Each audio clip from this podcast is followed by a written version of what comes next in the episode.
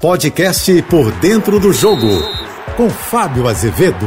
Olá, amigos da JBFM. Uma semana que promete alterar a forma de torcer no estádio. Como assim, Azevedo? Na próxima quarta-feira, Copa do Brasil, Flamengo recebe o Grêmio. Jogo que vai valer aí a sequência nesta competição. Flamengo que já está praticamente com a vaga assegurada para a semifinal, porque pode perder por três gols de diferença. Mas, além dessa ampla vantagem, o clube conseguiu uma liminar no STJD, que é o Superior Tribunal Tribunal de Justiça Desportiva e com a Prefeitura do Rio de Janeiro a liberação para um evento teste. Flamengo vem requisitando há algum tempo, porque tem sido muito prejudicado, claro, que todos os clubes têm sido, mas o Flamengo mais impactado, porque tinha uma média no ano passado, né, ou melhor, em 2019, de aproximadamente 60 mil torcedores em casa, uma receita altíssima. Mesmo assim, o Flamengo tem sido um trem pagador, está quase chegando na casa de um bilhão de reais em receitas mas o Flamengo conseguiu a liberação da prefeitura para 35% da capacidade do Maracanã para este evento, um evento teste com os protocolos rígidos e outras duas partidas contra o próprio Grêmio no Campeonato Brasileiro e também contra o Barcelona de Guayaquil pela Libertadores. Segundo o secretário municipal do Rio de Janeiro,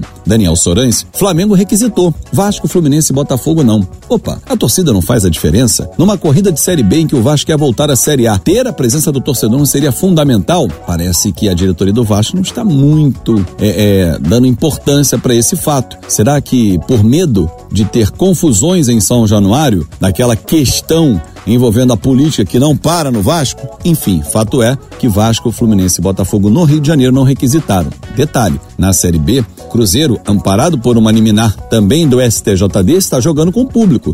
Já jogou duas partidas, por exemplo, dentro da competição. Duas vitórias. Faz ou não faz a diferença ter seis pontos na tabela? Enfim, o Flamengo vai fazer esse evento teste na próxima quarta-feira, com todos os protocolos e seguindo assim nos outros dois eventos, com 40% e 50%. Um acréscimo na população dentro do estádio, na presença de torcedores. E aí vai ter uma avaliação pós-evento da prefeitura e acompanhamento dos frequentadores do estádio. Eu sou o Fábio Azevedo, a gente se encontra sempre de segunda a sexta-feira no Painel JB, primeira edição por dentro do jogo 8h35 da manhã e no Painel JB, segunda edição às 5h50 da tarde. Claro, minhas redes sociais é só procurar Fábio Azevedo TV que a gente segue a nossa conversa. Uma ótima semana.